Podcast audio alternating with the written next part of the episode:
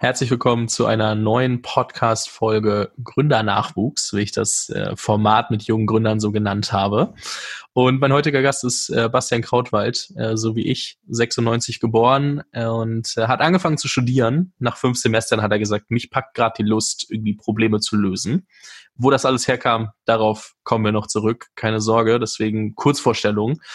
Ähm, macht gerade deine Studienfinanzierung, ist eine Digitalisierung des BAföG Antrags, nenne ich es jetzt mal ganz frech. Also du kannst quasi digitalisiert ganz schnell checken, ob du BAföG bekommen würdest oder nicht. Das heißt, du findest zusätzlich dazu auch noch andere Möglichkeiten, dein Studium zu finanzieren. Und das ähm, fand ich beim ersten Mal schon sehr spannend, als, äh, als äh, sein Mitgründer Dave äh, mir das erzählt hat, beziehungsweise ich das mitbekommen habe und ich Basti beim Mittagessen kennengelernt habe, da die beiden äh, plus noch Alex äh, zu dritt sind ähm, ist da auf jeden Fall ähm, einiges dahinter, inzwischen auch recht groß geworden. Darüber sprechen wir auch noch, wie viele Leute da inzwischen im Office sitzen. Und waren mal bei, okay, im Office sitzen, du schüttelst gerade den Kopf, ist Corona, ich weiß. Ähm, Axel Springer Plug and Play hat die Jungs mal aufgenommen und äh, ihr wart dann eine gewisse Zeit dort. Ihr wart, also du warst nominiert äh, für den Deutschen Startup Award in der Kategorie Newcomer. Ähm, ihr baut gerade ein Programm als, ich nenne es mal Alternative zum dualen Studium, ähm, Future, und du machst einen Podcast einfach anfangen, wo du quasi Leute interviewst, die ein paar Steps weitergegangen sind und inspirierst damit junge Leute mal einen, also sich selbst zu fragen, was will ich eigentlich machen und das einfach mal auszuprobieren. Wir haben da auch schon mal eine Episode rund ums, oder drei Episoden rund ums Thema Netzwerken gemacht. Verlinke ich natürlich am Ende auch alles, ähm, so wie alles, worüber wir jetzt schon gesprochen haben. Aber Basti, ich habe dich jetzt ganz frech auf die, auf die äh, Business-Seite reduziert. Ähm, erstmal herzlich willkommen im Podcast und gleich angeschoben. Was macht dich als Person sonst so aus? Also was für Hobbys hast du? Worauf, worauf legst du Wert, wenn du mal aus dem Büro rauskommst und äh, dich Freizeit widmen kannst? Ja, vielen Dank, dass wir hier zu ganz später Stunde zusammenkommen. Sonst äh, schaffen wir das ja auch eigentlich immer relativ gut, uns spät zu treffen. Ähm, danke für die Einladung. Ähm, ich bin Basti und was macht mich neben dem Business Case sonst noch aus? Ähm, ich bin auch sehr sportbegeistert. Ich habe meine ganzen Jugend äh, Sport gemacht, erst Karate, dann irgendwie sehr, sehr lange Handball gespielt, ähm, komme aus der Nähe von Magdeburg, da ist, äh, da ist ein großes Sportlerherz vorhanden, ja, ob für Fußball, Handball und alles, was es darüber hinaus noch gibt. Das heißt, äh, wenn ich mal aus dem Büro rauskomme, und das kann man auch im Büro technisch tun, aber zumindest äh, heute schaue ich mir sehr gern Spiele an, was leider gerade sehr schwer ist, aber Handballspiele, Fußballspiele, all das, was irgendwie Emotionen bringt und äh, das hat der Sport so mit sich. Ähm, von daher, ich glaube, wenn man jetzt nicht den Business Part sich anschaut, dann äh, mache ich sehr, sehr, mache ich nicht mehr, mache ich sehr gern Sport, aber ich sollte es häufiger tun in, in letzter Zeit. Aber ähm, treibt mich der Sport sehr, sehr viel an. Und in der Jugend war es der Handball, der ist es heute weiterhin, äh, auch wenn ich es nicht mehr selber aktiv spielen kann, was mit 23 schon leider ein bisschen traurig ist, äh, wenn man doch den einen oder anderen Moment im Alltag eingebunden ist, aber ansonsten äh, sehr sportbegeistert und hinter allem hinterher, was Emotionen dort im Alltag bringt. Ich freue mich auf jeden Fall, dass du hier bist. Äh, wir kennen uns ja jetzt, ja, ich würde mal sagen, knapp über ein Jahr. Und tatsächlich haben wir uns sehr, sehr oft in der Zwischenzeit äh, immer wieder getroffen, immer wieder zu den, zu den verschiedensten Dingen ausgetauscht. Ähm, dadurch, dass wir immer wieder Berührungspunkte gefunden haben ähm, und uns auf einer Ebene sehr gut verstehen, wo wir uns wirklich echt auf vielen, ja, tieferen Sachen auch challengen können äh, was, was ja schon sehr wünschenswert auch ist, wenn man jemanden kennenlernt und auch sehr cool in der heutigen Zeit, weil ja man, wie gesagt, oft auch sehr oberflächlich Leute kennenlernt. Deswegen schätze ich das sehr. Und ähm, für mich ist so ein Podcast auch immer witzigerweise so ein kleiner Punkt, noch ein bisschen Background kennenzulernen, weil es gibt ja so ein paar Sachen, die fragt man jetzt im Alltag nicht immer und nicht, weil sie so nicht weil sie so ähm, unpassend sind, sondern einfach, weil man äh, andere Themen hat. Und deswegen freue ich mich äh, umso mehr drauf und werde mit meiner klassischen ersten Frage auch tatsächlich starten. Ähm, ich habe es vorhin kurz gesagt, ähm, nach dem fünften Semester hast du gesagt, okay, ich mache jetzt was eigenes. Und die Frage, die sich mir immer stellt, äh, weil ich glaube, jeder hat so seinen eigenen Weg und jeder Weg ist äh, richtig, um irgendwie selbst einfach anzufangen, um ein kleines Wortspiel einzubauen. Wo kam dein unternehmerischer Drive her? Also wann hast du überlegt, äh, was eigenes zu machen und, und was hat dazu geführt, dass du wirklich den Step gegangen bist? Ja, tatsächlich äh, Frage, die man sich natürlich auch selber stellt. Ne? Also ich habe nach dem fünften Semester dann irgendwie im dualen Studium gesagt, dass jetzt gibt's den Stift alles oder gar nichts, aber das Ganze fing natürlich irgendwie deutlich vorher an. Im zweiten Semester, ich habe dual in der Bank studiert, ähm, ja, in der Bank das eine oder andere echt lernen dürfen im Alltag. Und ähm, für mich war es gar nicht, dass ich jetzt gründen muss. Also das, ähm, das war gar nicht präsent. Ich, ich habe gesagt, ich komme aus der Nähe von Magdeburg. Ähm, da ist der sichere Job das Nonplusultra. Ja, also die Sparkasse oder Volkswagen sind so die Unternehmen, wo man hinschaut. Äh, da möchte man Teil des Ganzen sein. Und ähm, da war für mich so ein, ein duales Studium eigentlich von der Sicherheit her das höchste Level. Ich habe aber im Studium gemerkt, dass ich Dinge aufnehme und dann aber für mich auch gerne verändern würde. Also letztendlich äh, sehr, sehr stark davon angetrieben war, ähm, neue Ansätze zu finden, zu schauen, was persönlich ich einfacher finde, was ich effizienter finde. Und so fing es an, dass ich damals in der Bank gesagt hatte, die Gespräche, die ich da geführt habe, die finde ich nett und die finde ich cool und relevant.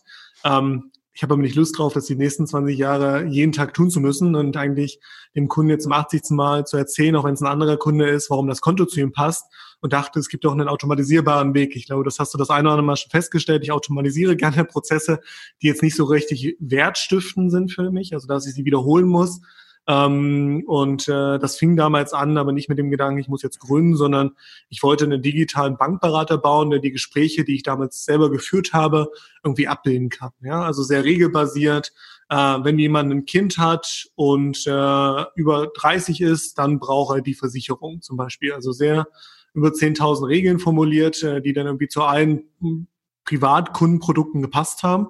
Und das war für mich eigentlich der größte Anreiz. Ja, ich konnte irgendwas anders machen, ich konnte irgendwas ähm, starten, ohne dass ich es als Selbstzweck empfunden habe, jetzt etwas starten zu müssen. Ja, ich fand es einfach wichtig, ähm, drauf zu schauen, was könnte man verändern, was könnte man besser machen.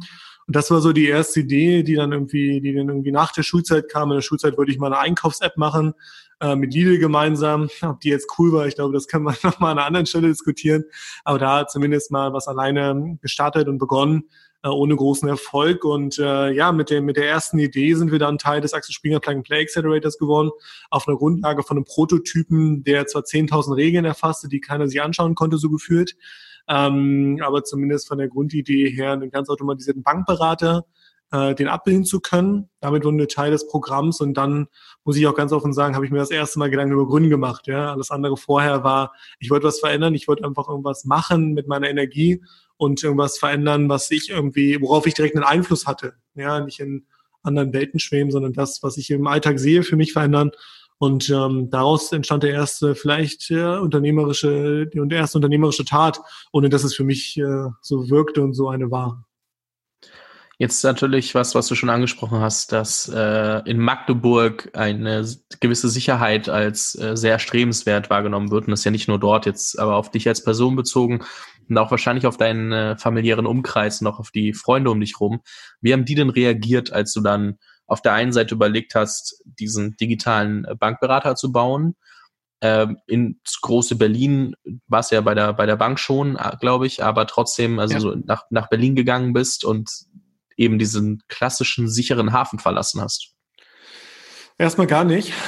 Das ist das, äh, die Ursache, wenn man in einem zweiten Semester beginnt damit und erst im fünften Semester sagen kann, jetzt ist dann irgendwie, man kann in den nächsten Schritt gehen, ähm, dann ist dazwischen ganz viel, ähm, ich musste zwischen Alltag in der Bank, im Studium, also duale Studium per se ist schon jetzt nicht so wenig zeitintensiv, ja, also ich war so von 8.30 Uhr bis 17 Uhr in der Regel in der Bank oder im Studium und danach irgendwie dann äh, im Accelerator und konnte dort, äh, dort die Zeit verbringen und Dinge dazulernen.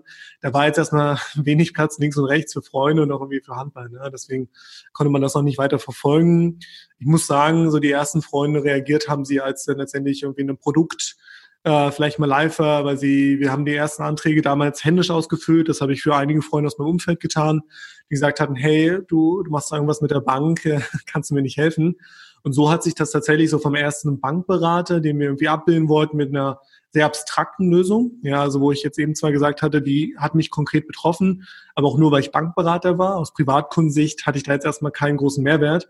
Das haben wir dann im Programm festgestellt bei Axel Springer und ähm, letztendlich am Ende des Programms haben wir dann ja auch gesagt, okay, so der digitale Bankberater ist ganz nett, die eierlegende Wollmilchsau auf gut Deutsch, aber ähm, es löst kein konkretes Problem. Und da fing es dann tatsächlich an mit den Freunden, die gesagt hatten, hey, machst du irgendwas mit einer, in der Bank, hast irgendwas mit der Beratung dort, äh, digitalen Beratungen gebaut, ähm, kannst du uns nicht helfen, wie beim BAföG-Antrag. Und äh, so sind wir dann tatsächlich vom, vom digitalen Bankberater, dank meiner Freunde, dank meines Umfelds, das ist ganz gut, wenn man selber in dem Alter ist, dass viele studieren, äh, dass sie Impulse von außen geliefert haben, vom Kunden her, äh, quasi eine Problemstellung bekommen und ähm, dann fing das erste Produkt an, ja. Und so sind wir auf deine Studienfinanzierung gekommen, ersten Anträge händisch eingereicht und dann merkt man direkt einen Kundennutzen und der Kundennutzen ist auch irgendwie einen Freundesnutzen, ne? Und das heißt natürlich, die ersten Kunden und ersten Freunde waren mega happy, dass wir die Anträge für sie äh, gestellt haben, händisch auch, aber sie waren einfach, das Problem war gelöst und ähm, natürlich kommt dann das Ganze ja Stück für Schritt und per se muss man sagen, sowohl meine Eltern als auch Freunde ähm, die fragen nach, aber es war jetzt nie irgendwie, oh, der sichere Hafen ist jetzt weg, was machst du da, sondern, ah ja, wow, cool, cool, dass du es machst und viel Erfolg dabei und ähm, ich glaube, das ist auch das Wichtige. Also per se muss es nicht jeder unterstützen. Ich glaube, ein cool, dass du es machst, ist meistens schon das, was man, wo man sich auch selber am meisten drüber freut. Ja. Das auf jeden Fall. Jetzt hast du gerade gesagt, ähm, es gibt oder es gab den Moment, wo ihr gemerkt habt, okay, wir bauen die eierlegende Wollmilchsau, aber irgendwie so ganz greifbar oder so ganz vielen Nutzen habe ich als Privatnutzer oder als Endkunde dann nicht. Ähm, du hast irgendwie 10.000 Regeln aufgeschrieben bzw. definiert und ähm, wusst, also ihr habt zwar von Axel Springer auch ein bisschen Geld und äh, Input bekommen, so, aber gab es dann den Moment, wo du sagst, ey, oh nee, all die Arbeit für die Cuts oder war das direkt so, okay, gucken wir, was wir jetzt nächstes machen können, das Feedback von den, äh, von den äh, Freunden genommen und gesagt, okay, wir machen jetzt BAföG. So, wie war der Prozess für dich mental? Äh, mental sehr schnell. Also bei ganz, ganz vielen Dingen ähm, ist es für mich so, dass ich sage, äh, das hat ja alles einen Sinn und Zweck. Ne? Also man muss ja auch die ganzen Fehler tun und die ganzen Fehler durchmachen, äh, damit man überhaupt in die Lage kommt, den nächsten Schritt zu gehen. Und ähm, für mich war das, also ich habe dann an dem bis zu dem Zeitpunkt ähm, alles in ein anderthalb Jahre an den Regeln, irgendwie meine beiden Mitgründer Alex und Dave kennengelernt, äh, das zusammengebracht, äh, natürlich unzählig viele Stunden nach dem nach dem Studium im, im Büro verbracht, äh, um an so einer Vision, an so einer Idee zu arbeiten. Nichtsdestotrotz muss man ja sagen, ich habe mich danach besser gefühlt. A, war es ein Brustlöser, weil man gemerkt hat, jetzt löse ich auf einmal ein konkretes Problem. Äh, man muss aber auch für sich verstehen, und so empfinde ich es zumindest, ähm, dass es auch einfach notwendig ist, gewisse Fehler bis dahin gegangen zu sein. Und äh, so hat es sich auch angefühlt. Es war äh, total wertvoll, weil man verstanden hat, man hat was gelernt, man hat die Schlüsse draus gezogen. Insofern das der Moment ist, ähm, war das von heute auf morgen ein so, das ist die Erkenntnis und dann jetzt volle Fahrt in diese Richtung und äh, uns kann nichts aufhalten. Und äh, dieses Gefühl ist ja, glaube ich, auch das, was in so einer Gründungsphase halt sehr, sehr beeindruckend ist. Ne? Man hat auf einmal nichts mehr, was einen aufhält, weil man kann loslegen. Und ähm, von daher bin ich da immer, muss ich sagen, relativ positiv. Äh, am meisten stört es mich, wenn ich nicht laufen kann und am meisten stört es mich, wenn ich nicht hier äh, Dinge umsetzen kann. Und ähm, ja, einen besseren Moment gibt's nicht äh, als in der Veränderung. Ja. Und die Veränderung war dann in dem Moment natürlich gegeben. Und der größte Trigger war eigentlich, dass wir äh, damals noch zu viert, wir hatten noch einen vierten Mitgründer mit dabei, den Max, ähm, dem wir heute auch sehr, sehr gut noch befreundet sind. Ähm, als wir dann zu viert in Wien waren, gesagt haben, hey, wir müssen alles in Frage stellen, weil wir das Gefühl hatten, wie geht's jetzt weiter? Ähm, so nächste nächste Schritt, wie könnte der aussehen? Äh, weil wir auch sehr viele Gedankenspiele hatten, aber nichts Konkretes dann auch wirklich erreicht hatten und dann ganz offen gesagt hatten, so, hey, das offensichtlich ist es das jetzt gerade nicht. Wie wollen wir weiter vorgehen? Und ich glaube, mit der Erkenntnis, mit der Offenheit, ähm, ja, habe ich so viel gelernt, dass ich eigentlich immer sagen würde, äh, sofern ich nicht dumm in dem Moment agiert habe, weil ich nicht reflektiert habe oder weil ich Dinge einfach nicht hinterfragt habe, ist das für mich immer ein Zugewinn, auch selbst wenn ein Fehler passiert ist. Ja, dazu habe ich mal von äh, Fedor Holz, einem der besten Pokerspieler der Welt oder zeitweise der beste Pokerspieler der Welt, ein ganz gutes Zitat gehört, als ich bei ihm war. Er meinte, Menschen oder auch im Poker neigt man viel zu schnell dazu, das Endergebnis zu verurteilen und nicht die Entscheidung zu hinterfragen, die man getroffen hat. Absolut. Weil in dem Moment, wo du die Entscheidung mit best, nach bestem Gewissen getroffen hast, kannst du ja nur davon ausgehen, ähm, du hast eine Hypothese, wie sie sich auswirken wird, aber wenn sie sich anders entwickelt, dann lernst du was Neues dazu. Wenn du natürlich merkst, du hast die Entscheidung aufgrund einer dummen Basis getroffen, weil du nicht genug beleuchtet hast, was du eigentlich ähm, alles hättest schon direkt hinterfragen können, dann, äh, dann darfst du dich fragen, so war das eine gute Entscheidung. Aber ansonsten ähm, oder war, dann ist das Ergebnis eben aufgrund deiner schlechten Entscheidung vielleicht auch, auch ähm, passiert. Aber im Normalfall solltest du nicht immer das Ergebnis judgen, sondern das hinnehmen und daraus lernen und viel mehr dir überlegen, wie kann ich bessere Entscheidungen grundsätzlich vorab treffen. Absolut. Und äh, ich glaube, das Schlimmste ist, wenn man keine Entscheidung mehr trifft. Ne? Also ich glaube, solange wir, solange ich das getan habe und solange wir das tun, ähm, kann man auch immer mit den Entscheidungen leben. Ja, weil man sie dann ja auch, wie du schon sagst, nach bestem Wissen und Gewissen, auch wenn es eine schlechte Entscheidung ist, im Nachhinein, wie sich herausgestellt hat, eine schlechte Entscheidung war, ähm, ist es trotzdem in Ordnung, weil man verstanden hat, man muss rennen und man lebt. Ne? Und äh, nur dann, wenn man weiter rennt und weiterlebt, kann man auch wirklich nächste Schritte gehen. Und solange fühlt sich das, so lange fühlt sich das auch alles gut an.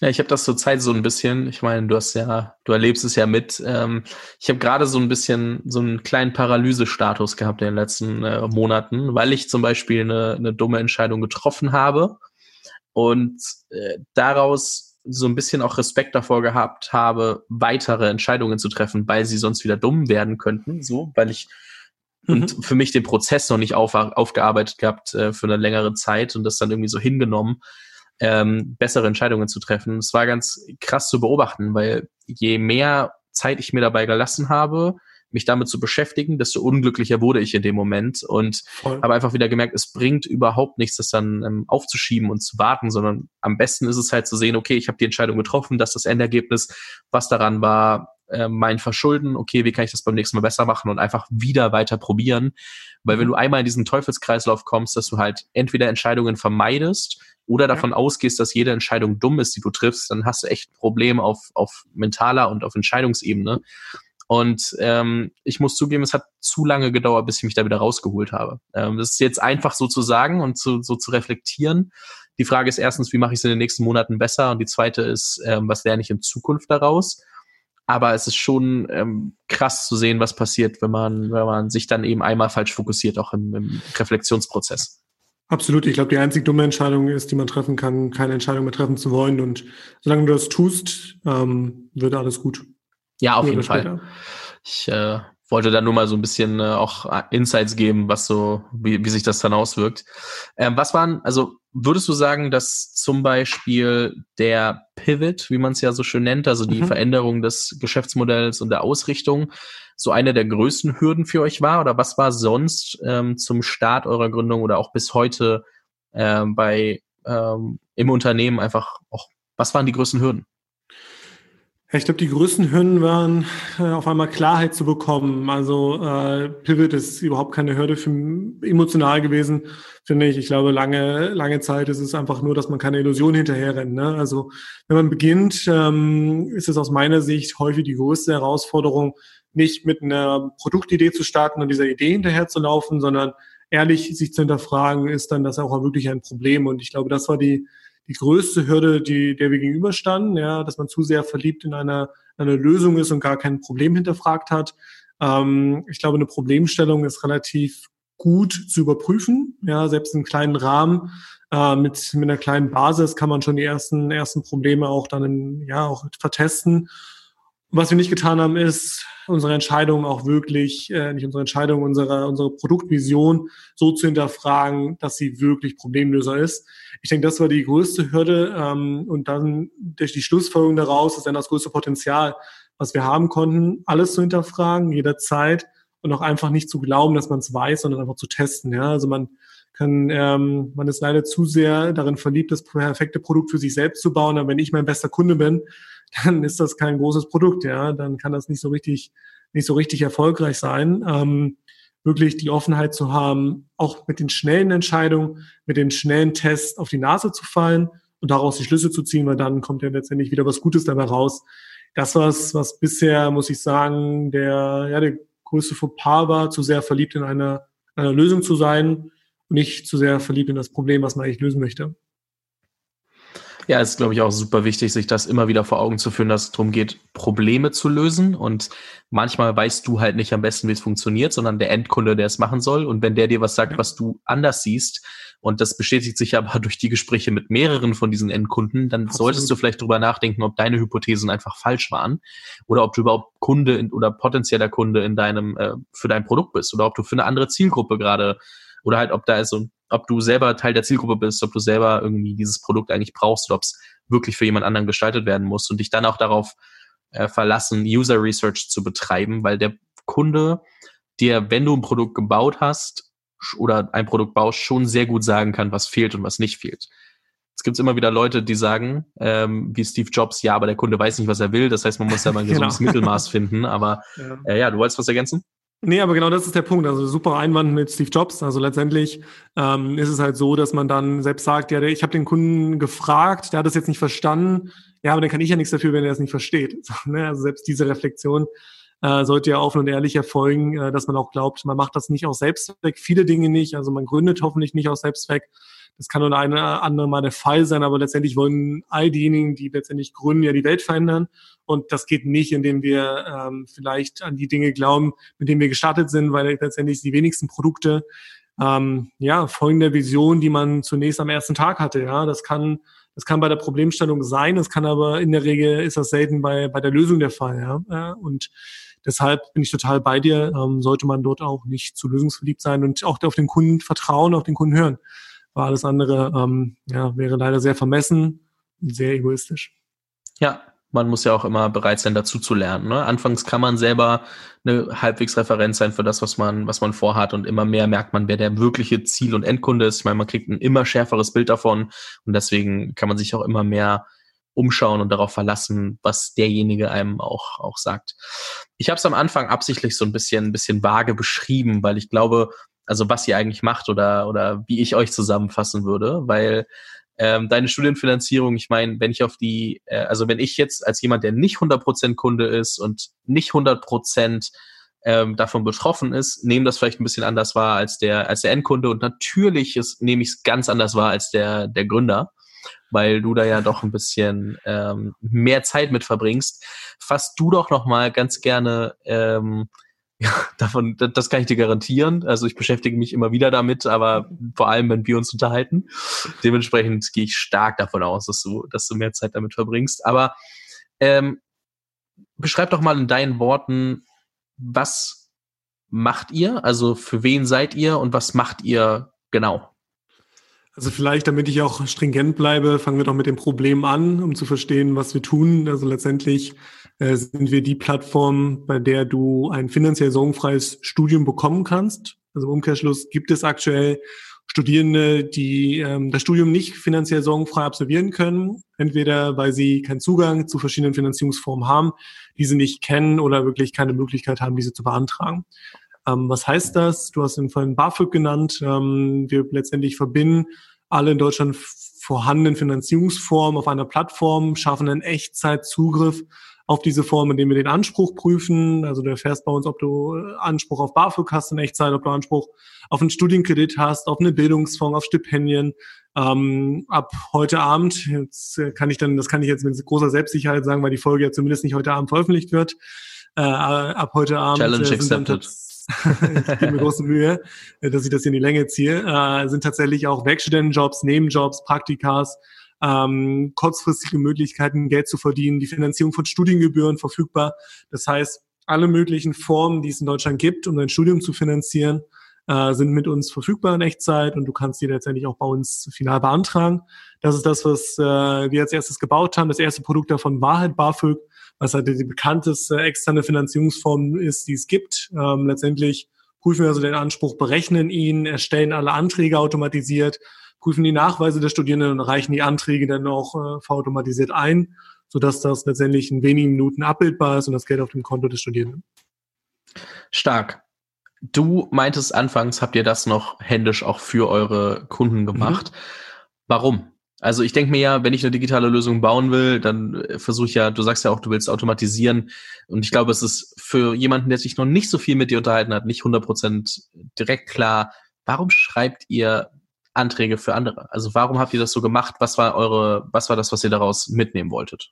Ja, sehr gute Frage. Also letztendlich zu Beginn testen, testen, testen. Also letztendlich, ich habe noch nie meinen BAföG-Antrag alleine eingereicht gehabt zuvor. Ähm, das heißt, ich hatte weder Erfahrung noch ähm, letztendlich tiefere Eindrücke. Und es gibt keinen besseren Moment, als wenn man selber in der Position des Kunden ist. Äh, nicht, weil ich mein finaler Kunde sein möchte, aber ich war auf einmal gezwungen, mich letztendlich voll intensiv mit dem BAföG-Antrag auseinanderzusetzen. Uh, unter anderem. Und äh, letztendlich haben wir es händisch ausgeführt, aber wir keine andere Option hatten und wir schnell zu einer Erkenntnis kommen wollten, ist das wirklich ein Problem, was wir da lösen? Also ich wollte jetzt nicht erst noch ein halbes Jahr warten, äh, bis wir dann irgendwas geschrieben haben, von dem ich gar keine Ahnung hatte, wie denn der BAföG-Antrag überhaupt auszuführen ist. Ähm, sodass es letztendlich zu einer schnellen Erkenntnis kommen sollte. Und im Umkehrschluss, ähm, ja, man muss ganz offen sagen, wir haben das gesamte Produkt danach strukturiert zu den Erfahrungen, die wir selber sammeln konnten. Ja. Bei 40 Anträgen, die wir ausgeführt haben, und ich kann da äh, ich glaube, ich kann dabei sagen, wir hatten gefühlt jeden Sonderfall einmal, ja, von sehr stark ausländischen Namen bei meinem ersten Antrag, äh, wo ich einfach alle Elternteile, Geschwister und den Antragsteller gar nicht mehr auseinanderhalten konnte und die ganze Nacht davon geträumt hatte bis hin zum klassischen äh, Studierenden, der irgendwie in Deutschland sein Abitur gemacht hat und hier jetzt auch an der staatlich anerkannten Hochschule studiert, ähm, hatten wir alle Fälle dabei und ähm, die Fragestellung, die ich in dem Prozess hatte, die haben wir dann in den Prozess eingepflegt, in unserem digitalen Prozess auch später dann äh, eingepflegt. Das ist sowas wie, ja, wie viel Geld brauche ich denn überhaupt? Also muss ich jetzt einmal einen Antrag stellen auf BAföG? Reicht das denn überhaupt aus? Ja, das heißt, wie viel Geld brauche ich und wie viel Geld kann ich denn überhaupt bekommen? Das war eine erste Kernfragestellung, die wir mit dem Produkt lösen wollten. Ähm, dann musste man Nachweise einreichen. Jetzt saß ich da, habe beim Studierendenwerk geschaut, welche Nachweise vielleicht passen könnten oder beim BAföG-Amt und ähm, habe die dann letztendlich von dem Studierenden gefordert. Aber das möchte ich auch nicht händisch tun, das soll dann später natürlich automatisiert der Fall sein. Das heißt also, ja, welche A-Nachweise notwendig und wie sieht denn so ein Nachweis überhaupt aus? Ich habe vorher ganz offen auch keinen Einkommensteuerbescheid meiner Eltern eingereicht gehabt schon mal. Von daher mussten wir natürlich irgendwie auch diese Dokumente finden. Ähm, was ich also sagen möchte, ist, wir haben alle Teilprozesse irgendwie am, ähm, ganz hautnah miterlebt und ähm, demzufolge konnten wir so einen ersten Prototyp auch direkt äh, aufbauend auf diesen Erlebnissen äh, entwerfen. Eine Echtzeitvalidierung, ob ich denn überhaupt Anspruch habe, eine Echtzeitantragstellung, eine Echtzeitprüfung der Nachweise, all das, was mich in dem Moment super interessiert hätte, weil ich wollte dem anderen ja auch helfen. Das haben wir dann letztendlich im Produkt auch später eingepflegt, aber äh, wir waren nicht produktverliebt und haben gesagt, das ist jetzt notwendig, äh, weil wir glauben, dass das der relevante Schritt für den Studierenden ist, sondern äh, wir haben mit den Studierenden gemeinsam eigentlich ganz viele Angriffspunkte selber ja, am eigenen Leib festgestellt und die dann probiert zu lösen, Schritt für Schritt. Und ähm, das war tatsächlich, wenn ich äh, darüber nachdenke, jetzt zwei Jahre später der für uns sinnvoll, sinnvollste Weg, wie wir vorgehen konnten. Wir hatten sofort das Problem validieren können ähm, wir haben gemerkt, woran es noch scheitert, dass BAföG alleine die nicht final beste Variante ist. Und Studierender bei uns hat heute durchschnittlich äh, zwei Anträge auch letztendlich, die einreicht, weil BAföG allein nicht ausreicht. Ähm, und zu den Erkenntnissen sind wir vor allem in der Phase gekommen. Und ähm, ich glaube, so eine großen Wissensfortschritte hatten wir nie wieder als in dem Moment, wo wir selber auch Kunde des gesamten Produkts werden mussten. Das heißt, für jeden, der sich selbst überlegt, wie er gerade sein Produkt strukturieren könnte oder bauen möchte, einfach mal verstehen, wo wirklich die Probleme, die Pain Points in der Zielgruppe liegen und in dem ganzen Prozess ähm, und dann versuchen, dafür Lösungen zu finden, weil du natürlich dann den ganzen Prozess streamlinen kannst, also vereinfachen kannst und ähm, somit wirklich auch in dem, also im Produkt Stück für Stück schon Mehrwert schaffst und das ganze Produkt natürlich auf ein ganz neues Level heben kannst. Super, super Zusammenfassung aus meiner Sicht. Denn letztendlich, ich finde, ein gutes Beispiel ist ja ähm, Pia Poppenreiter, die ich relativ früh bei mir im Podcast mal zu Gast hatte, die erklärt hat, wie sie Ola gegründet hat. Und dafür saß sie dann mehrere Wochen ähm, ja, letzt, letztendlich in verschiedenen Bordellen und hat dort auch mit den Leuten gesprochen, ja, also mit den Freiern, als auf der anderen Seite auch mit den Sexarbeiterinnen, wie sie sie nennt. Ähm, die letztendlich so, wo viele erstmal Berührungsängste hatten, aber ich kann kein Produkt bauen, wo ich nicht selber das Gefühl habe, dass ich alle Komponenten verstehe. Jetzt als Gegenbeispiel ähm, ist es dann doch, glaube ich, äh, ziemlich häufig der Fall, dass äh, selbst Freunde, Bekannte, die sich irgendwie mit Themen auseinandersetzen, anfangen zu sagen, wir wollen eine App bauen und gar nicht, wir wollen das Problem lösen. Ja, also eine App als Selbstzweck sehen, als Problemlöser, ähm, obwohl die App ja eigentlich nur ein Kanal ist, mit dem ich mein Problem lösen kann. Ähm, jetzt mal vielleicht ein ganz plakatives Beispiel, aber wenn ich eine Hunde oder Hundesitting-App machen möchte oder wir gehen gemeinsam Gassi, eine Gassi-App, dann ist es ja unnötig, erstmal zu sagen, ich möchte darauf eine native App bauen, wo ich direkt die Kalender, äh, die, die Map-Ansicht habe und zwei Leute, die ein cooles fancy Profil haben. Da reicht es, eine Excel-Liste zu erstellen, wo ich frage, hey, in welchem Ort lebst du, welche Hunderasse hast du und was ist dir wichtig, mit wem sollst du zusammen rausgehen äh, und kann dann irgendwie 50 Freunde zusammenfinden, die alle einen Hund haben und schon mal prüfen, okay, würden die dann überhaupt gemeinsam rausgehen und mit dem Hund irgendwie durch die durch die Straßen laufen und sagen sie das alle, aber würden letztendlich gar nicht die App auch äh, die spätere App oder die Webseite oder wie auch immer nutzen. Das heißt, viele Komponenten sind vorab gar nicht klar und die kannst du auch gar nicht äh, einpreisen. Ähm, weil bei aller Intelligenz, auf die man zurückgreifen kann, sind das einfach äh, ganz, ganz schwer nachvollziehbare Fakten. Und Faktoren, die meistens für Erfolg sprechen. Ja. Für jeden, der mehr zu diesem Thema Produktentwicklung und wie starte ich eigentlich hören und sehen möchte, The Lean Startup. Ich glaube, so das Buch, das wahrscheinlich jeder auf jeden Fall mal ähm, sich angucken sollte, weil es fürs Mindset auf jeden Fall sehr, sehr relevant ist zu verstehen, wie starte ich so einfach wie möglich, was muss ich wirklich testen und was vielleicht auch nicht. Und ja. ähm, da ist der Lean Startup so das allumfänglich bekannteste Konzept, würde ich mal behaupten. Ja, ähm, wo es wirklich darum geht, ein Minimum Viable Product zu bauen, wo du äh, ganz, ganz schnell verstehst, wird das Produkt im entferntesten angenommen, ist es eine Problemlösung, die relevant ist und dann darauf aufbauend ergänzende Funktionen, ergänzende Problemlösungen oder was auch immer noch zu deinem Produkt dazugehört, draufgesetzt werden, aber du wirklich es auf das aller, allerwichtigste reduzierst, weil du sonst viel zu viel Geld und viel zu viel Zeit verbrauchst, bis du wirklich valide Daten sammeln kannst. Absolut richtig. Und vielleicht als Ergänzung, wenn man dann, wenn man dann zumindest die Grundlage geliefert hat und gelegt hat, dann ist vielleicht noch ähm, The Product Playbook von Dan Olsen ganz gut, wo dann letztendlich die ersten Strukturen für eine Produktentwicklung in diesem Ansatz, wie du ihn gerade beschrieben hast, äh, wie ein Startup-Ansatz, äh, ja, sehr gut aufgebaut wird und dann letztendlich auch die ersten Komponenten, glaube ich, mit Testing, Personas etc. für sich gut glatt zu ziehen sind. Das vielleicht als Ergänzung dazu. Das werde ich mir auf jeden Fall noch kaufen, kenne ich nämlich noch nicht, auch wenn ich jetzt oh. gerade nicht direkt ein klassisch äh, digitales Produkt baue, ähm, aber irgendwie auch schon ähm, werde ich mir das auf jeden Fall nochmal zulegen. Ähm, danke dafür. Du bist ja ein grundsätzlich sehr bescheidener Mensch. Dementsprechend lasse ich dich selbst beschreiben, wo ihr heute, wo ihr heute steht, weil ich jetzt irgendwie, weil ich weiß, Presse lobt immer gerne hoch und ich bin ja irgendwie so ein bisschen auch, auch äh, journalismusmäßig, pressemäßig, äh, weil ich ja, weil man ist ja doch auch als Podcaster immer am, versucht ja trotzdem coole Headlines oder so zu erzeugen. Das lassen wir mal sein. Wenn dich jemand fragt, ähm, wo steht ihr heute, ähm, ich frage dich auch noch nach den Zielen, deswegen wirklich, wo steht ihr heute? Ähm, was antwortest du drauf? Also wie beschreibst du aktuell deine Stundenfinanzierung?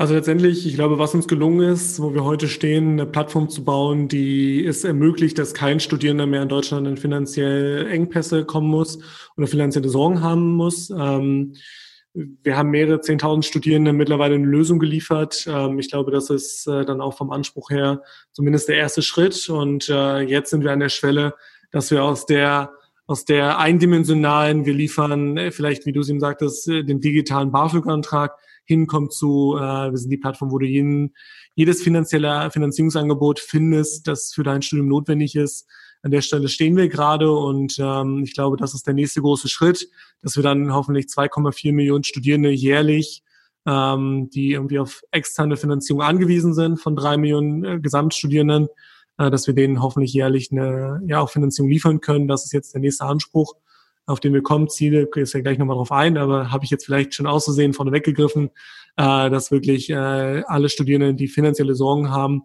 mit uns eine Lösung gefunden haben und finden können. An der Stelle sind wir gerade und äh, sind gute Dinge, das auch in den nächsten Wochen gelöst zu haben.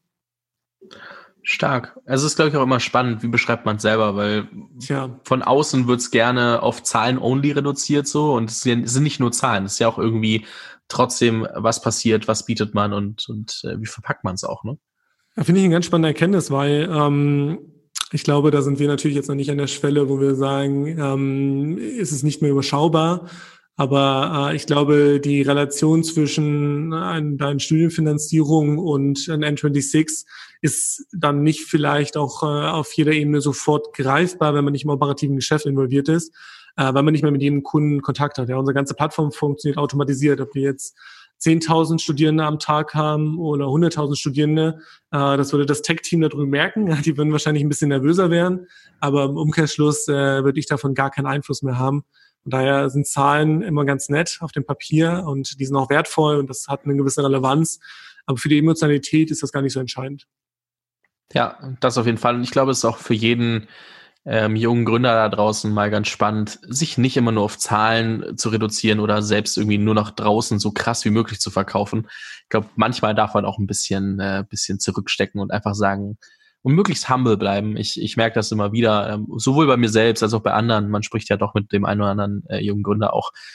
Jeder versucht sich irgendwie besser zu verkaufen, als er ist. Und ja, es gibt das Thema Storytelling, ist alles gut. Äh, man nimmt es niemandem übel und auch Personal Branding.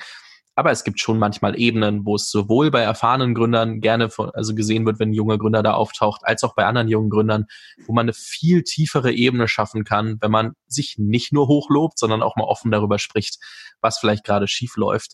Weil Presse gegenüber, das, nichts gegen Presse oder ähnliches, aber man muss mal ein bisschen streamline und ein bisschen aufpassen, was man sagt, weil du musst es ja irgendwie als gute Story erzählen.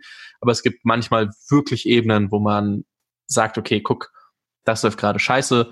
Und ähm, natürlich solltest du es, machst du es wahrscheinlich nicht beim ersten Gespräch, sondern ein bisschen später, aber äh, gewöhnt euch da mal ein bisschen wieder dran. Also ich sehe das viel zu oft, dass, dass äh, Leute so die unendlich professionelle Brille aufsetzen und ich zähle mich da selber auch dazu. Ne? Also ich habe das immer wieder, gar keine Frage, aber ich versuche es ja auch immer öfter abzunehmen und zu sagen, hey, guck mal, das läuft gerade nicht, das läuft gerade nicht. Ähm, und da wirklich ehrlich zu sein, weil nur so kommst du den Step weiter, dass du auch wirklich ähm, damit auch vorankommst. Es bringt dir ja nichts zu sagen, du bist der coolste und der krasseste, weil dann glaubst, dann glaubt jeder, man kann dir nicht helfen. Und jeder weiß aber, was für ein Höllenritt das ist und dass es immer was gibt, wo man, wo man drüber sprechen kann.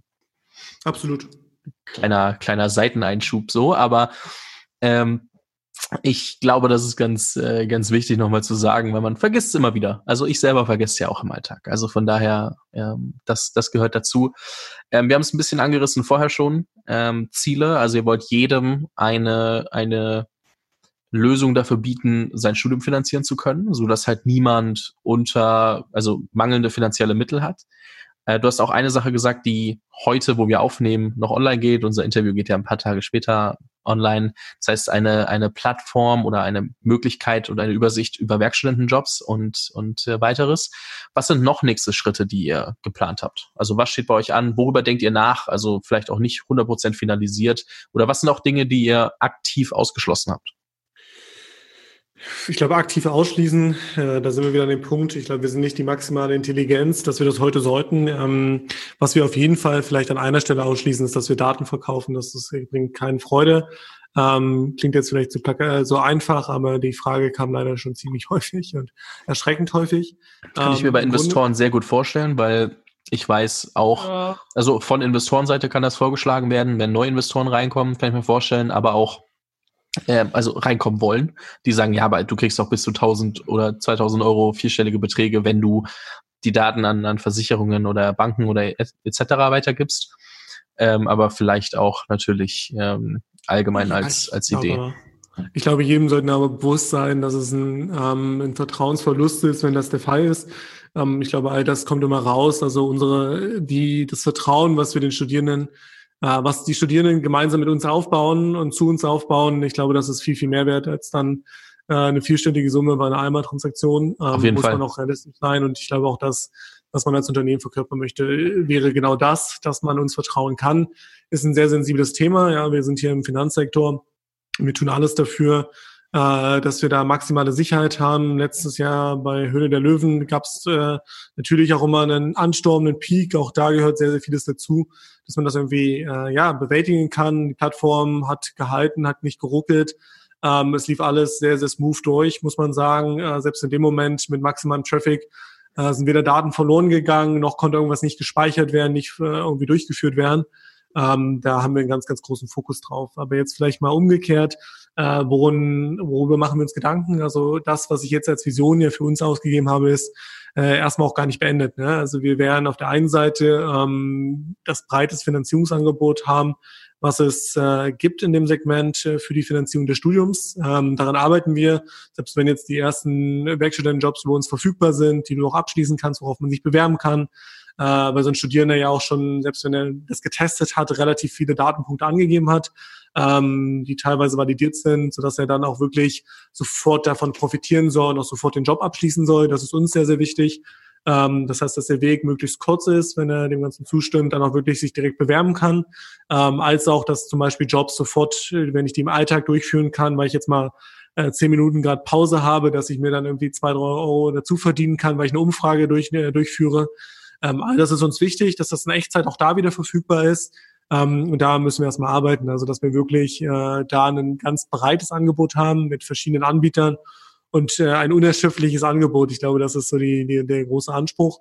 Ähm, ist aber nicht notwendig, dass es äh, ist kein Spiel der großen Zahlen. Ne? Also äh, je mehr muss nicht immer gut sein. Aber gerade, dass man letztendlich, äh, wenn man Geld verdienen möchte, immer eine Option findet. Darum geht's bei uns. Und ähm, das wird auch die, äh, ja, die große Herausforderung für das ganze Jahr sein. Wir haben jetzt die, die Plattform mit umgestellt, sodass das für alle verfügbar ist, äh, wie sie mit diesen Jobs umgehen, wie sie die durchführen. Ähm, das ist so tatsächlich die, die mittelfristige, der mittelfristige Weg. Und da werden wir weiter mit Anbietern sprechen, neue Anbieter hinzufügen, das Ganze optimieren, den Weg vereinfachen. Jetzt glaube ich, sind wir wieder in der Phase, dass wir wieder ganz viel lernen dürfen und ganz viel lernen müssen, ja, wie wir es jetzt zwei Jahre mit, mit externer Finanzierung, mit langer Finanzierung bei BAföG, Studienkrediten, Bildungsfonds, Rebrain Capital durchgeführt haben, ist es jetzt wieder der Fall, dass wir das auch äh, ja bei den bei der Ausweitung der Plattform lernen müssen auch, ne? Und nicht für den Anspruch haben, dass wir das wahrscheinlich nächste Woche verstanden haben, sondern unser Anspruch ist es so schnell wie möglich, aber wir sollten es nicht erzwingen, weil dann stellen wir uns wieder über den Kunden und letztendlich äh, ihm wollen wir Mehrwert liefern und darauf äh, liegt der ganz, ganz große Fokus. Und dann denken wir darüber hinausgehend über tatsächlich eigene Formen nach, also zu schauen, wo gibt es irgendwie Lücken, wo es keinen Anbieter gibt, äh, der das bisher abbilden kann. Ich glaube, das ist wieder Teil des ganzen Lernprozesses. Probieren zu verstehen, gibt es Studierende, die selbst mit dem Angebot irgendwie nicht finanziert werden können oder nur unzureichend finanziert werden können und dann nach Lösungen zu suchen. Ob wir die alleine schaffen müssen, ob wir die mit Partnern abbilden können, mit Partnern gemeinsam neue Lösungen entwickeln.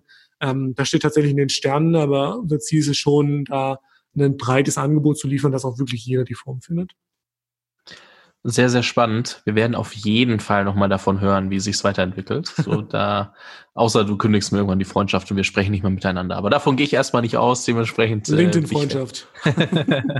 ich werde dich irgendwann auf jeden Fall nochmal dazu einladen, wenn, wenn das äh, allgemein sich, sich weiterentwickelt. Weil ich super spannend finde, auch zu sehen, wie entwickelt sich's, weil, wie gesagt, es funktioniert nicht immer alles ad hoc, ist auch voll normal, ist auch voll in Ordnung und dementsprechend auch einfach zu sehen, ähm, wo man wie sich auch die Vision und, und das Angebot dann weiterentwickelt, ist, glaube ich, äh, sehr, sehr spannend.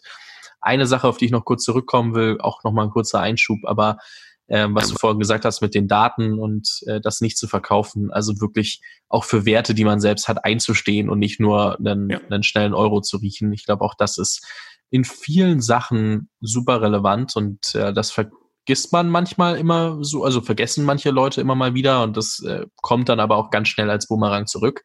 Dementsprechend sich wirklich Gedanken zu machen, wofür stehe ich und Entscheidungen anhand dessen zu treffen, wofür ich eigentlich auch stehen will und äh, sich nicht verleiten zu lassen, weil das eigentlich nicht viel bringt.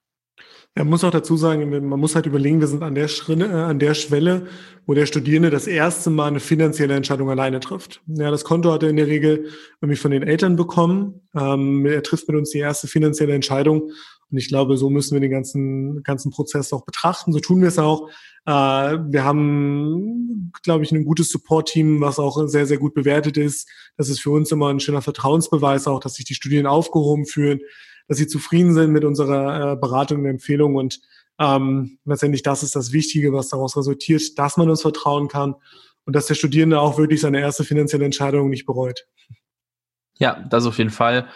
Ähm, super wichtig, da wirklich sich auch Gedanken zu machen, mit wem arbeiten wir eigentlich als, als Endkunden, wer, wer, wer kriegt das Produkt eigentlich und für wen ist es gemacht und dann auch zu gucken, wie äh, muss ich mit denen eigentlich umgehen. Also sich wirklich, und das ist einfach nochmal Grundlage, in die Person reinzuversetzen und zu gucken, was für diese Person da alles dranhängt. Und ich glaube, das ist äh, nochmal sehr, sehr wichtig.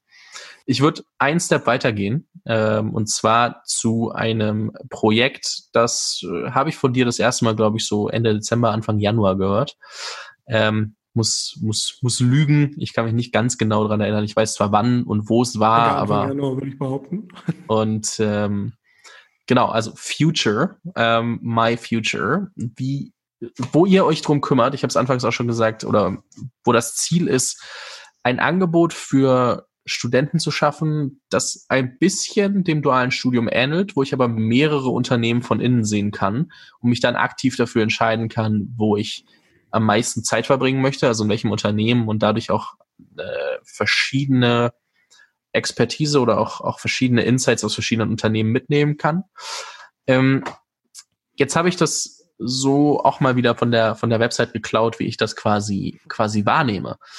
Was ist der Grundgedanke hinter dem Produkt? Welches Problem wollt ihr lösen? So, da kommen wir wieder drauf zurück. Und ähm, ja, wir fangen damit an. Ich glaube, ähm, Wir, das ja, ist eine ausreichend große Frage, das stimmt. Ähm, ja, letztendlich äh, schlägt das genau in die Kerbe, die ich gerade irgendwie zumindest schon mal angedeutet habe. Ähm, wir haben irgendwie nach zwei Jahren äh, festgestellt, wo irgendwie weitere Finanzierungspotenzial besteht. Das heißt, wo Studierende sagen, damit fühlen sie sich wohl oder fühlen sich unwohl, äh, wo würde es ihnen weiterhelfen? Da habe ich ihm die Jobs erwähnt, da hatte ich ihm letztendlich die verschiedenen Angebote erwähnt, die wir jetzt hinzunehmen werden mit Studiengebühren etc. Ähm, und eine, eine Kerbe letztendlich die Studierenden immer wieder schlagen wollten, waren, dass sie festgestellt haben, dass sie letztendlich ein duales Studium als Form spannend finden, aber eigentlich mehr Erfahrung sammeln wollen, an ihrer Wunschhochschule studieren möchten, ähm, dass sie die Sicherheit zwar für das gesamte Studium nett finden, doch eigentlich verschiedene äh, unterschiedliche Berufserfahrungen dann auch wirklich mal erleben möchten und äh, ja, tatsächlich ist jetzt Future äh, eines der ersten Programme, die wir letztendlich jetzt aus deiner Studienfinanzierung heraus aus, äh, umsetzen, wo der Studierende die Möglichkeit hat, äh, zunächst in der Orientierungsphase verschiedene Unternehmen kennenzulernen, äh, sechs Monate lang jeweils ein Unternehmen und dann als im zweiten Schritt sich auf ein Unternehmen festlegen kann und dort dann den Berufseinstieg vorbereitet. Ähm, für uns ist das letztendlich ein, neues äh, Bildungssystem, was wir damit auch bauen wollen, ähm, das nicht irgendwie dem das, das duale Studium ersetzen soll, das nicht Werkstudentenstellen ersetzen soll, äh, weil wir letztendlich damit das Kernproblem lösen. Studierende suchen nach einer Form, bei der sie langfristig Sicherheit erhalten, verschiedene Berufserfahrungen irgendwie bekommen können und ähm, ja an ihrer Wunschhochschule studieren können. So sind die drei Kernpunkte auch auf unserer Website aktuell ähm, zu sehen. Das sind tatsächlich die drei größten Mehrwerte, die wir äh, festgestellt haben. Und ähm, dass wir ihnen ein Angebot schaffen können, was es bisher nicht gibt. Ähm, das wollten wir jetzt vertesten. Ich glaube, das hat sich jetzt auch bewahrheitet ähm, mit ein paar hundert Bewerbern innerhalb kürzester Zeit. Ähm, und ähm, ja, Kernproblem ist, glaube ich, relativ klar. Es gibt eine Finanzierungslücke äh, im, im Bildungssystem, die wir mit dem Future-Programm gern schließen würden. Wie reagieren Unternehmen darauf? Also du hast ja schon gesagt, Studenten, paar hundert Bewerbungen in, in kurzer Zeit, deswegen überspringe ich den Punkt ganz frech. Äh, wie reagieren Unternehmen und Hochschulen darauf? Also wie ist das Feedback vom Markt? Ja, ich meine, sagen wir mal, die eine Marktseite auf einer Plattform, die Studierenden, die würde ich sagen, haben wir validiert. Auf der anderen Seite, die Unternehmensseite, äh, würde ich im gleichen Zuge auch sagen, sind wir sehr, sehr stark in Validierung fortgeschritten. Ähm, das Schöne ist ja, mit dem Programm habe ich die Möglichkeit, verschiedene Bewerber äh, zu testen, ohne dass ich mich zunächst auch auf einen Bewerber fort, äh, festlegen muss. Und äh, vor allem ist es so, dass wir wirklich äh, auch jetzt festgestellt haben, dass es wirklich äh, Top-Talente sind, die sich da bewerben. Ja? Also die Talente der Generation, die äh, nicht nur irgendwie Teil der Zukunft sind, sondern irgendwie die Zukunft selbst mitgestalten wollen.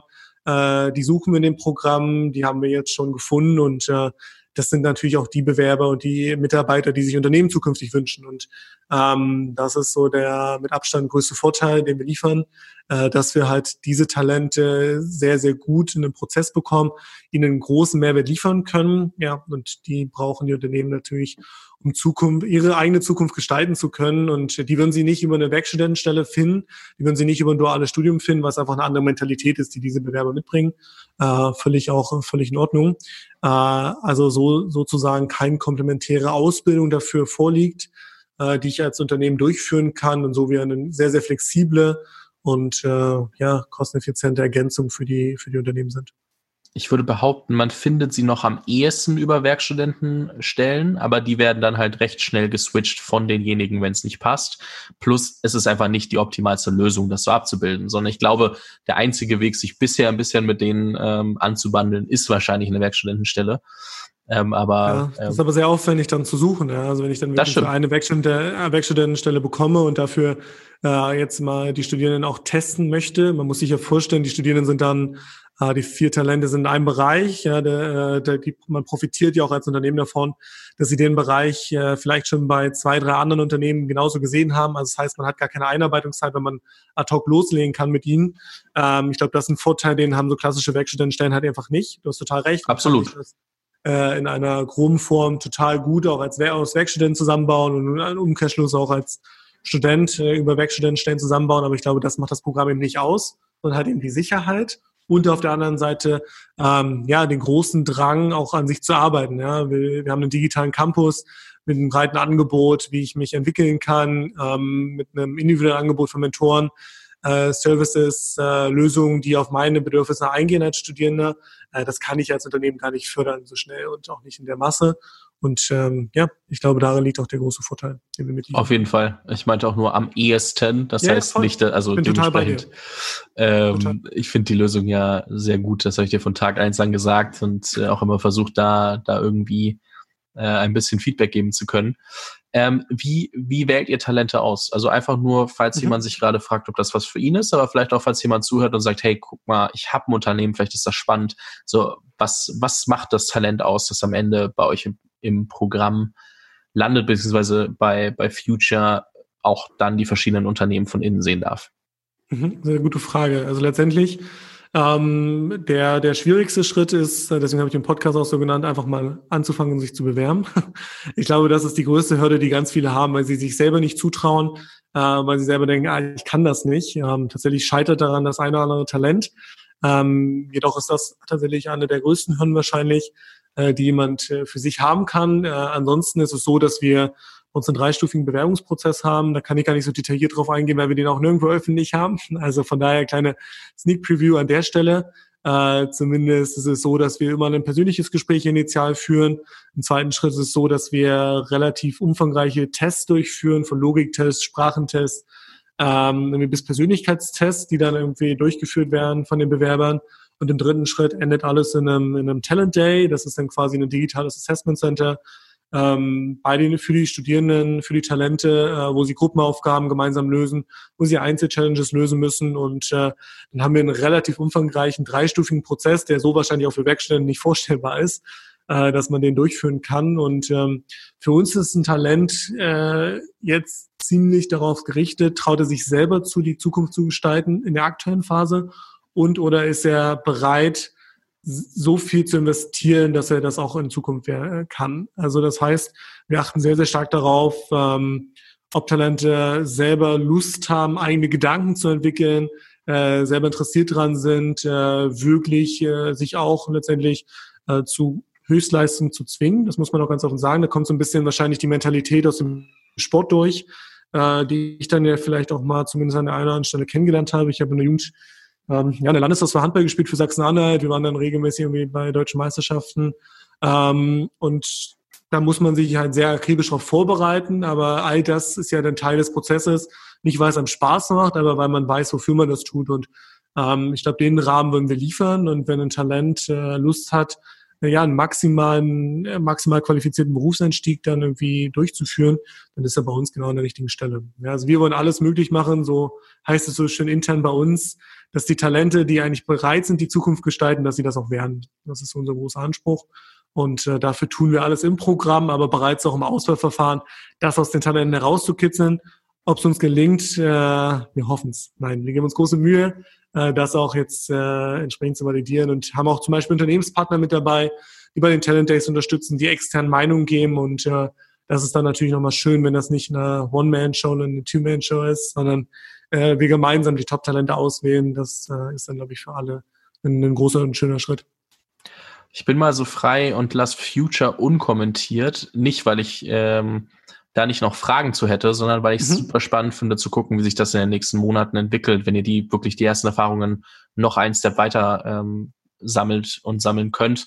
Weil es gibt halt gerade so viele Sachen, die hypothetisch äh, sind und geplant sind, wo ihr, glaube ich, selber noch so ein bisschen ähm, aufgeregt seid, wie sich das entwickelt. Und ähm, dementsprechend würde ich das auf jeden Fall wann anders nochmal aufgreifen. Ich finde es ein sehr spannendes äh, Projekt, wenn jemand sowohl von Talentseite als auch von, von Unternehmensseite mehr wissen möchte, ist das natürlich in den, in den Show Notes verlinkt. Und dort gibt's dann alle Infos. Ähm, ein Thema, ich muss es ansprechen. Ich glaube, viele sind schon wieder leid und ähm, es wird aber trotzdem noch ein bisschen dauern. Ähm, Corona, ganz, ganz klar. Ähm, wie betrifft euch Corona? Also was, also vielleicht jetzt eher so auf, auf der Ebene, okay, wie geht ihr als Unternehmen damit um und auch du mhm. auf persönlicher Ebene? So, wenn du, wenn ich dich frage, yo, wie geht's dir mit Corona? Ähm, wie, wie antwortest du darauf? Also sagen wir mal so, unser als Unternehmen vielleicht mal, weil du die Frage das inkludiert hattest, ähm, das betrifft es in dem Maße sehr, sehr gut, dass es zeigt, dass es eine digitale Lösung bedarf, weil viele Studierende jetzt ihre Jobs verloren haben, weil viele Studierende nicht für Fragen ins BAföG-Amt gehen können, äh, weil viele Studierende einfach auch gerade hilflos sind. Und das merken wir sehr, sehr stark, dass wir da ein gutes Zuhause liefern können und äh, ja, mit einem voll digitalen, automatisierten Produkt uns auf den wirklichen Mehrwert unter, äh, konzentrieren können, äh, Studierende durch eine unsichere Zeit bringen mit unserem Support, mit Hilfestellungen, die dann wirklich äh, rund um die Uhr zur Verfügung stehen, geführt, ähm, ist das tatsächlich, glaube ich, schon äh, eine sehr, sehr gute Zeit klingt jetzt übertrieben, aber eine Zeit, in der sich äh, ja digitale Geschäftsmodelle auch beweisen können. Ähm, mir persönlich geht es mit Corona ähm, nicht schlecht. Ich glaube, wir haben gemeinsam vorab darüber diskutiert, wie es mit unseren Großeltern aussieht. Ähm, ich glaube, die leiden am meisten darunter, die sind am gefährdetsten. Ich habe äh, so die, da, digital mehr Kontakt zu Leuten als zuvor. das stresst mich ganz schön, dass auf einmal äh, am Tag irgendwie tausende Hangouts-Meetings anstehen ähm, wo man sonst vielleicht in einem Moment mehr Zeit gehabt hätte, weil man sagt, hey, passt gerade nicht, äh, sich zusammenzukommen, äh, zusammenzufinden. Aber ähm, man muss auch sagen, dadurch entsteht natürlich die eine oder andere Chance und der eine oder andere Freiraum. Also persönlich muss ich sagen, habe ich weniger Einschränkungen. Ich finde es sinnvoll, ähm, dort jetzt auf Nummer sicher zu gehen. Äh, auch wenn letztendlich ist immer, wir sind ein Venture Capital finanziertes Unternehmen, da gibt es einen Kapitalmarkt, der nervös wird, der hat auch immer Einwirkungen auf den Finanzierungsmarkt. Auch wenn wir uns darüber äh, natürlich mittelfristig Gedanken machen müssen, geht es uns zum aktuellen Zeitpunkt noch gut. Alle Teammitglieder sind im Homeoffice, wir sind produktiver denn je, muss man auch ganz offen sagen. Ähm, das ging instant von heute auf morgen. Donnerstag haben wir gesagt, hey, lass uns ab morgen mal, äh, morgen geht's los. Äh, alle haben ihre Laptops mitgenommen. Wer wollte, konnte einen Bildschirm mitnehmen oder wir haben es irgendwie dann nach Hause gefahren, die Bildschirme, und ähm, dann konnte jetzt jeder aus dem Homeoffice zusammenarbeiten mit Tools wie Asana, Slack, wo sowieso alles dokumentiert war. Ich glaube, die Kommunikation besser denn je, muss man auch ehrlicherweise sagen. Und ähm, von daher geht's mir zumindest äh, in der aktuellen Situation gut. Auch wenn mir natürlich klar ist, dass es einen ganz schönen externen Druck gibt von Unsicherheit, einen externen Druck gibt von, äh, ja, vielleicht so der eine oder andere Angst, die dann irgendwie in der Familie über Freuen sich breit macht. Ähm, aber ich glaube, im Grunde genommen, äh, solange man gesund ist, sollte man, werden wir das überstehen und ähm, toi toi toi, zum aktuellen Zeitpunkt haben wir es, glaube ich, alles in Deutschland bisher auch gut gemeistert.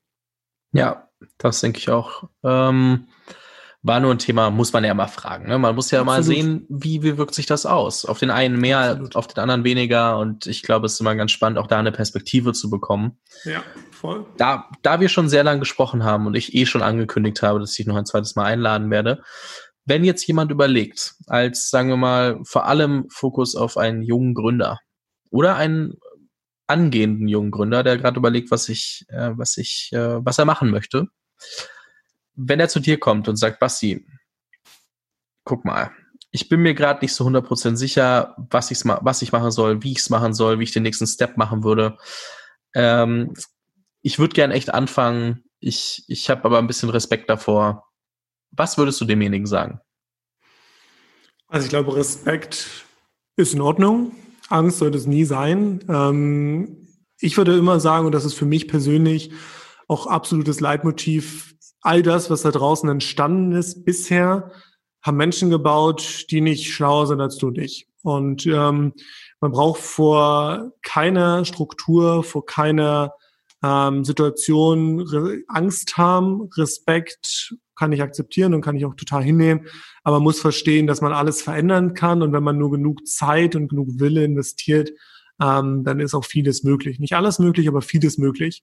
Ähm, und zu einigen Dingen gehört dann auch das Momentum oder Glück. Und äh, ich würde sagen, leg einfach los, überlege aktuell, überleg für dich aktuell, wie kannst du das, was du gerne umsetzen möchtest, schnellstmöglich erreichen? Du hast vorhin eine MVP angesprochen, wie kannst du schnellstmöglich zu einem Ergebnis kommen, um für dich quasi den nächsten Schritt zu gehen, zu sagen, du bist dir sicher, dass das klappt. Ähm, was jetzt? Wo finde ich die richtigen Kunden? Und dann stellt sich immer die nächste Frage. Das heißt, ähm, ich glaube, man sollte nur dazu ermutigen, loszulegen, einfach zu rennen. Ich habe es vorhin mehrfach gesagt, laufen, laufen, laufen, laufen. Und auf dem Weg wird man, auf dem Weg wird man ganz häufig die Richtung ändern.